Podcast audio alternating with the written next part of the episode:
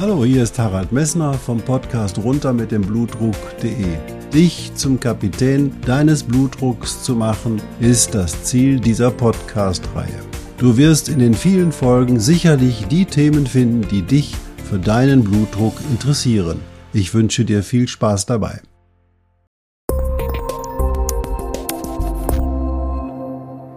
Hallo, hier spricht wieder Harald Messner vom Podcast runter mit dem Blutdruck.de. Schön, dass du eingeschaltet hast. Ich hoffe, die Con-Syndrom-Folge hat dir nicht zu viel Wissen vermittelt und du hast abgeschaltet weil zu viele Details gekommen sind, aber sie ist interessant für viele Menschen und daher solltest du auch dir das einmal anhören. Vielleicht gehörst du ja zu den Patienten, die unter diesem Con-Syndrom eventuell leiden. Die heutige Podcast-Folge hat sozusagen den Coronavirus als Hauptthema. Und dieser Coronavirus hat ja in den letzten halben Jahr doch neue Erkenntnisse gebracht. Und die will ich dir mal referieren, was die mit dir und deinem hohen Blutdruck machen. Ich wünsche dir viel Spaß dabei.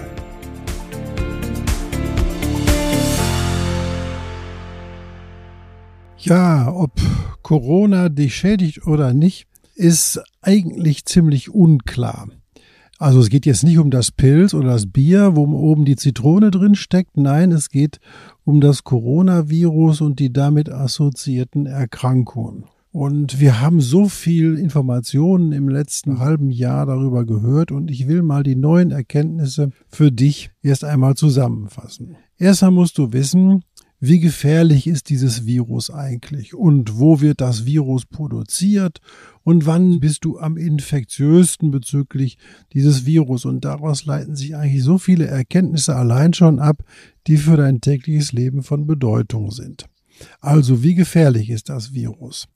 Es gibt zwei gute Untersuchungen, die die Gefährlichkeit des Virus in etwa gut abbilden. Und zwar einmal ist das eine Untersuchung einer Kleinstadt, wo, das ist in China gewesen, und zum zweiten gibt es Untersuchungen auf dem Kreuzfahrtschiff Diamond Princess. Und hier kann man grundsätzlich sagen, 90 Prozent aller Infektionen verlaufen unkompliziert. 40 Prozent derer, die infiziert sind, haben eine symptomatische Infektion, sprich, sie haben Fieber, bisschen Schüttelfrost, grippeähnliche Symptome, Husten und Schnupfen, aber sonst nichts. Vier bis sieben Prozent bedürfen der, des Krankenhausaufenthaltes, wobei die Zahlen offensichtlich jetzt doch deutlich sinken, weil wir mehr festgestellt haben, seitdem wir mehr auch asymptomatische Patienten testen, dass diese Zahl doch deutlich niedriger ist. In Frankreich gibt man da zurzeit von zwei bis drei Prozent auf.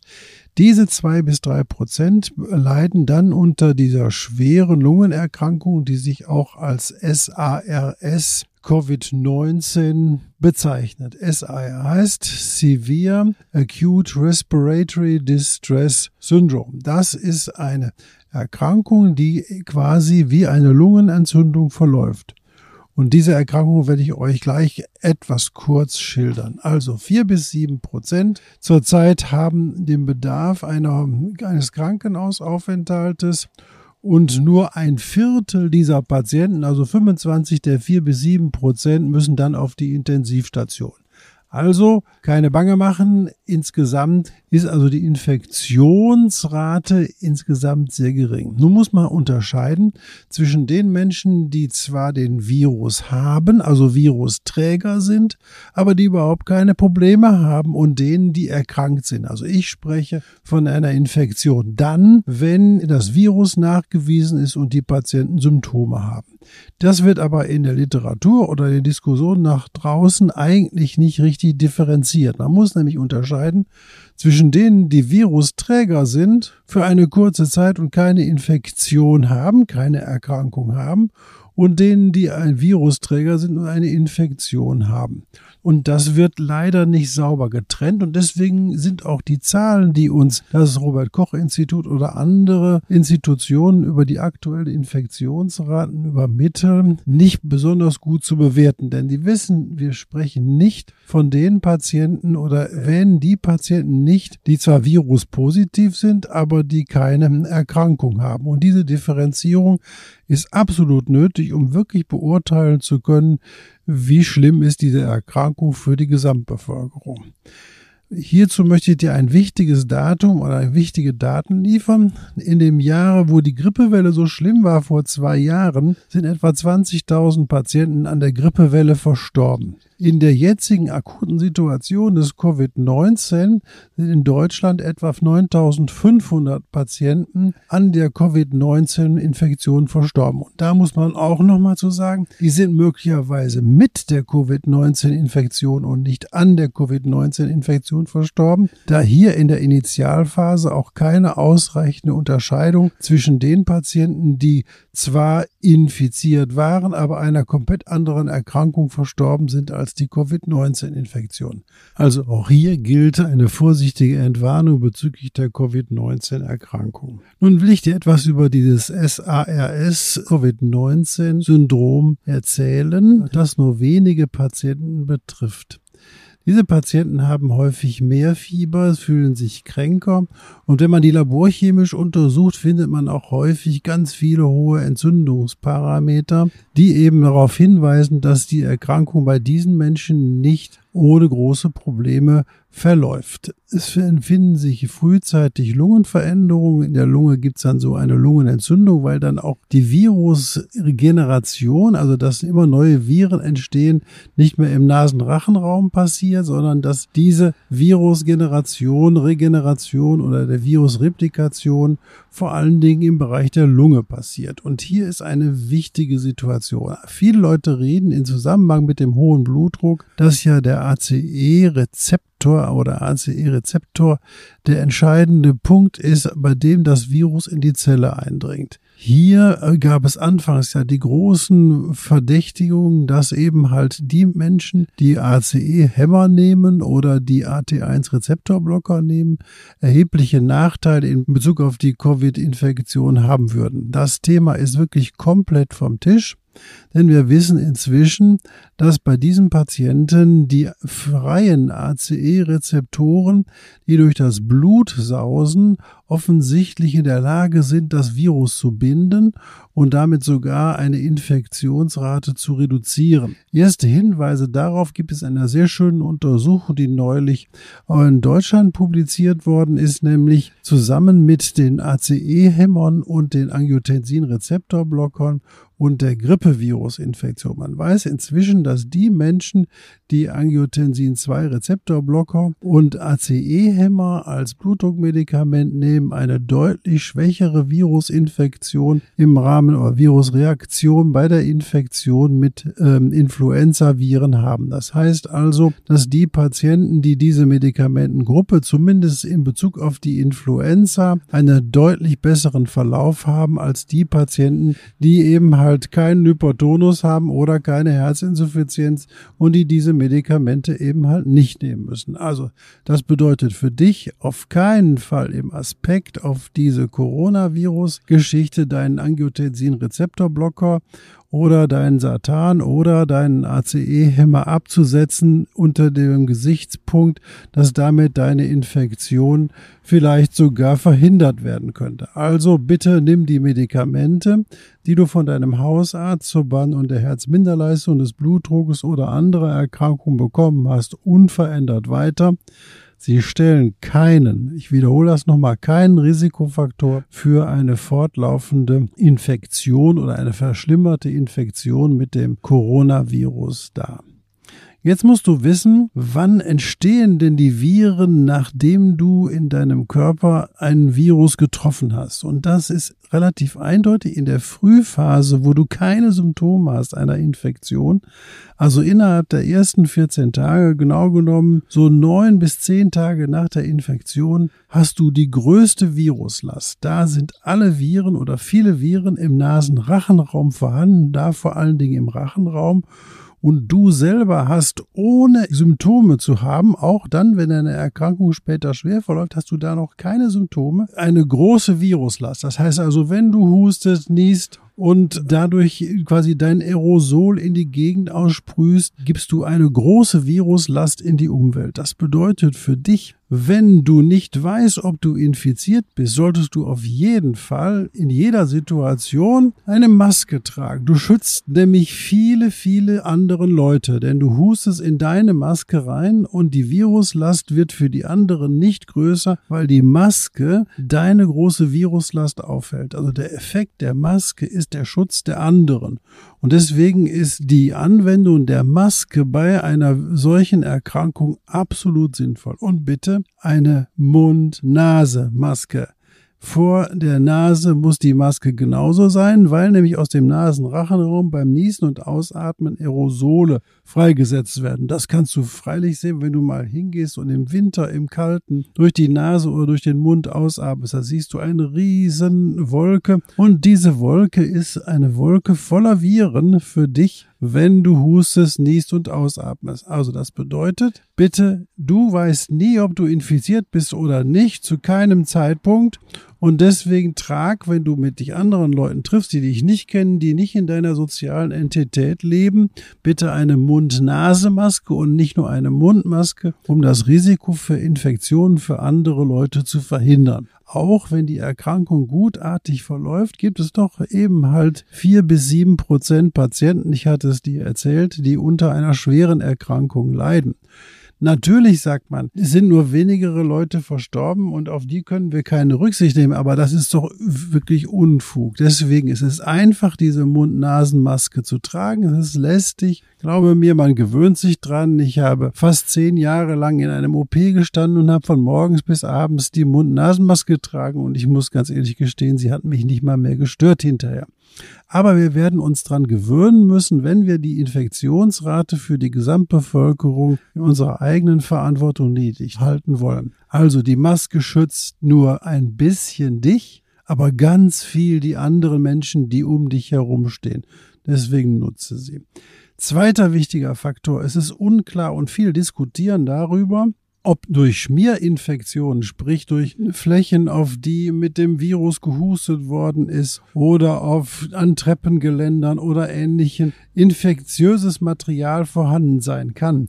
Dieses ist in der Situation aktuell noch sehr unklar, da es einige äh, Virologen gibt, die behaupten, es wird hier infektiöses Material auf diesen Oberflächen sein. Man wird sich damit infizieren können. Auch deswegen gilt, Hände waschen ist die zweite wichtige Pflicht in deiner Situation. Das heißt, wenn du einkaufen gewesen bist, wenn du dich mit anderen Leuten getroffen hast, wenn du in der Schwerbahn oder im Busbahnhof gewesen bist, dann bitte wasch dir die Hände, bevor du das nächste Mal zu Mund und Nase greifst oder gar noch in deinen Mund hineingreifst mit den Händen oder dir in der Nase bohrst. Bitte wasch dir vorher die Hände. Ich kann dir sagen, während meiner Tätigkeit in der Praxis habe ich natürlich viele Patienten gesehen, die Infektionen der oberen Luftwege hatten und seitdem ich konsequent auf das Fassen ins Gesicht und die Händedesinfektion geachtet habe, habe ich sehr, sehr, sehr wenige Infektionen nur selber davon bekommen. Das heißt, also, man muss daran denken, solche einfachen Dinge zu tun. Und das dritte Wichtige für dich ist, halte den Abstand. Diese Aerosole verbreiten sich nicht so weit, dass sie wirklich über den ganzen Raum fliegen, wie zum Beispiel die Windpockenviren, die im Prinzip durch den ganzen Raum fliegen, wenn so eine offene Windpockeninfektion da ist. Das ist nicht vergleichbar. Anderthalb Meter Abstand reichen vollständig aus, wenn man sich nicht gerade gegenseitig anhustet. Also der Abstand ist auch eine wichtige Infektionsprophylaxe. Und jetzt kommen noch neuere Daten, die dich überraschen werden. Nämlich, es konnte ein Infektiologe aus der Universität Halle nachweisen, dass die Menschen sehr, sehr unterschiedlich in ihren Entzündungsparametern auf den Covid-19-Virus reagieren. Und das ist so wichtig zu wissen, weil es offensichtlich Menschen gibt oder Situationen gibt, in denen die Immunität oder die Abwehrreaktion des Virus so schön ist, dass der Mensch überhaupt nicht von dem Virus befallen wird. Also wird das abhängig sein davon, wie gut dein Immunsystem reguliert ist. Und wie regulierst du dein Immunsystem? Das erste Wichtige, wie du dein Immunsystem regulierst, ist die Tatsache, dass wie du denkst. Wenn du traurig bist, wenn du Lebenseinschränkungen empfindest, wenn es dir nicht gut geht, wenn du keine Prognose hast, dann schwächst du mit deinen Gedanken dein Immunsystem. Und das ist ganz entscheidend. Entscheidend für dich ist, wie du mit deinem Immunsystem und deinem Gedanken umgehst. Wenn deine Gedanken eben negativ sind, dann bekommst du die Erkrankung, weil dein Immunsystem geschwächt ist. Wenn du deinen Körper und dich selber nicht pflegst und dich selber zurücknimmst und selber im Rahmen dieser Covid-Erkrankung eine maximale Einschränkung erlebst, dann ist das für dich von großem Nachteil, weil diese Einschränkung hält dir tagtäglich vor, boah, ich kann meine Lebensqualität nicht äußern, ich habe keine Lebensqualität mehr. Und was macht das? Es schwächt dein Immunsystem. Also bitte, du entscheidest mit deinen Gedanken, wie dein Immunsystem aufgestellt ist. Und was will uns dieses Virus zeigen? Wir sind in einer neuen Situation. Was das Virus eindeutig zeigt, wir Menschen sind nicht Herrscher auf diesem Planeten. Dieses Virus zeigt eindeutig, der Herrscher auf diesem Planeten ist die Natur. Und wir müssen uns nach der Natur richten. Und der Herrscher auf diesem Virus zeigt uns mit dem Virus, dass er bestimmt, was hier auf diesem Planeten abläuft.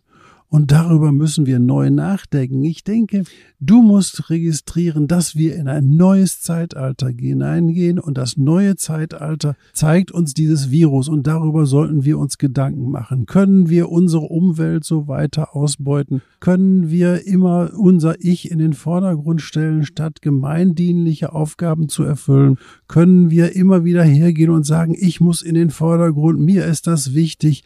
Nein, wir müssen gucken, wir leben auf diesem Planeten so ähnlich wie eine Familie in einem Haus lebt oder wie ähm, eine Gemeinde in einem Dorf lebt oder wie ein Land in einem Land lebt. Das heißt, wir sind aufeinander angewiesen und das Bewusstsein des aufeinander angewiesenseins ist der Erfolg dieser neuen Situation, die wir uns klar machen müssen. Ich muss mich entschuldigen, ich sitze heute mal draußen, da ist gerade ein großer Trecker vorbeigefahren, weil das Wetter hier so schön ist.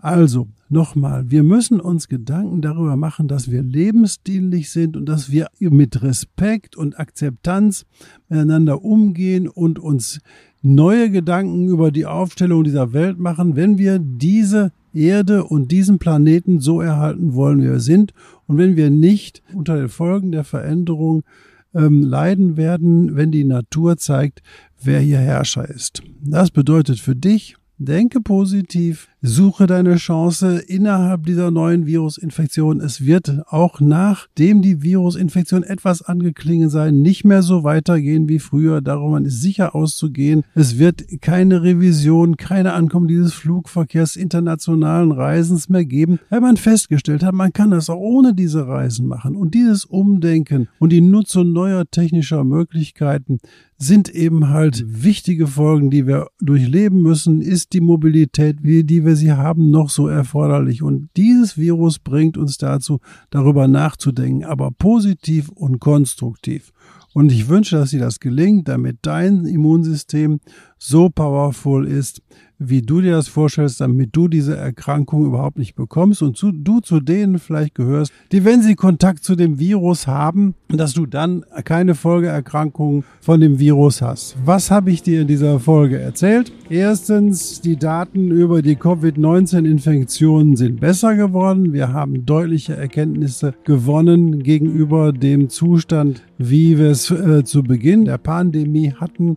Wir wissen inzwischen, dass äh, für dich ganz wichtig die Blutdrucktherapie mit ACE-Hämmern und AT1-Rezeptorblockern kein Risikofaktor für eine schwere Erkrankung darstellen. Vielleicht so ähnlich wie bei der Grippe sogar ein Schutzfaktor für dich sind, sodass du in Ruhe, Gelassenheit ähm, die neue Situation überdenken kannst. Auch wenn es dir beruflich jetzt etwas anders geht und du neue Ziele machen musst. Was sagt dir die Welt damit? Sie sagt dir damit, hey, stopp! ich habe noch was viel Besseres mit dir vor. Denk also drüber nach, bleib gesund und wir hören uns beim nächsten Podcast. Wenn dir der Podcast gefallen hat, würde ich mich freuen, wenn du am Ende des Podcasts so bei iTunes oder bei Facebook oder bei YouTube eine positive Bemerkung überlässt. Wenn du Fragen hast, kennst du meine E-Mail-Adresse, die sich auf meiner Homepage befindet oder du kannst mich auch über Facebook kontaktieren.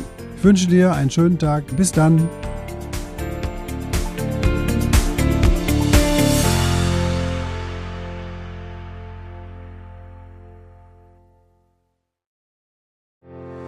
Ich hoffe, diese Podcast-Folge hat dir genauso viel Spaß gemacht wie mir. Du findest noch zahlreiche andere Themen unter dieser Podcast-Reihe, die immer in Zusammenarbeit auch mit meinem Sohn Hendrik Messner mit seiner Firma mess.de entstanden ist. Und dafür möchte ich ihm sehr danken. Bis bald.